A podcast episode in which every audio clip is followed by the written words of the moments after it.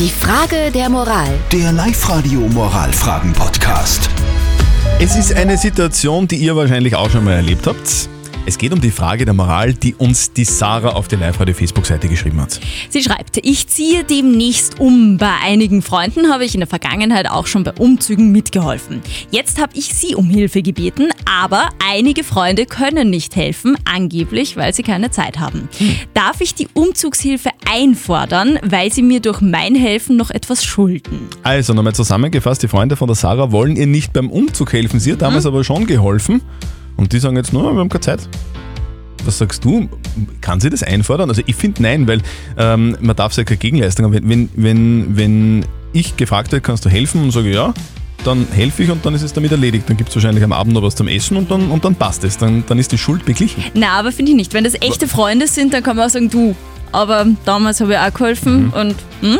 Weil sonst würde man ja vielleicht auch in Umzugshelfer Geld investieren. Weißt du, wie ich meine? Ganz viele von euch haben uns Nachrichten geschickt. Ja, über WhatsApp habt ihr uns eure Meinung gesagt. 89% von euch meinen, ja, die Sarah kann die Umzugshilfe unter diesen Umständen einfordern. Hm. Der Andi ist nicht ganz dieser Meinung. Er schreibt, einfordern geht gar nicht. Jedoch sollte die Freundschaft hinterfragt werden. Das sind ja die Situationen, wo sich die Spreu vom Weizen trennt. Und wir haben auch mehrere Sprachnachrichten von euch bekommen. Wenn man vorgeholfen hat, ist die Gegenleistung natürlich verpflichtend. Bei mir ist es nicht anders. Ich habe meinen Freunden damals auch geholfen beim Umziehen.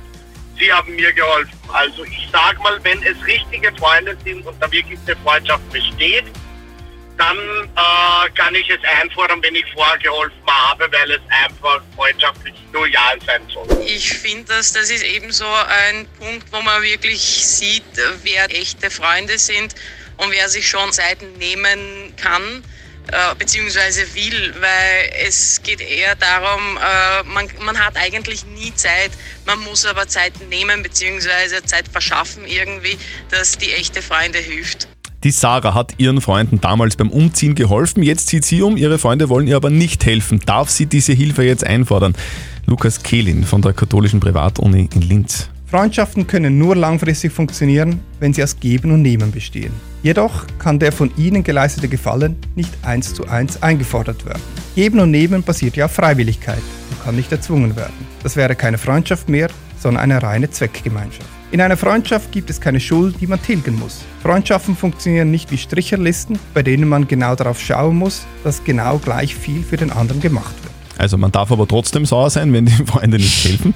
Ich sag so, äh, Freundschaft besteht aus Geben und Nehmen, eh klar. Und wenn, liebe Sarah, dir deine Freunde nicht helfen wollen, dann solltest du dir vielleicht die Frage stellen, ob es wirklich deine echten Freunde sind.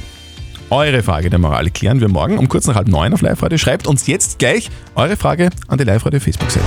Die Frage der Moral. Der Live-Radio Moralfragen-Podcast.